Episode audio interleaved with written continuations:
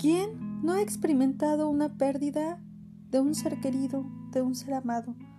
De esas pérdidas que son irreparables totalmente y que te preguntas ahora cómo voy a vivir sin esa persona que era mi pilar, que era mi motor, que era mi motivo, de esa persona con la que me hubiese gustado compartir mis experiencias, con la que me hubiese gustado compartir mis logros, mis metas, mis objetivos. ¿Quién no se ha sentido de pronto vacío y se ha cuestionado a sí mismo para qué vivir? ¿Para qué continuar?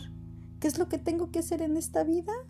Para dejar huellitas si es que voy a tener que volver a partir. ¿Voy a volver a ver esa persona en otra vida? ¿Acaso hay vida después de la muerte?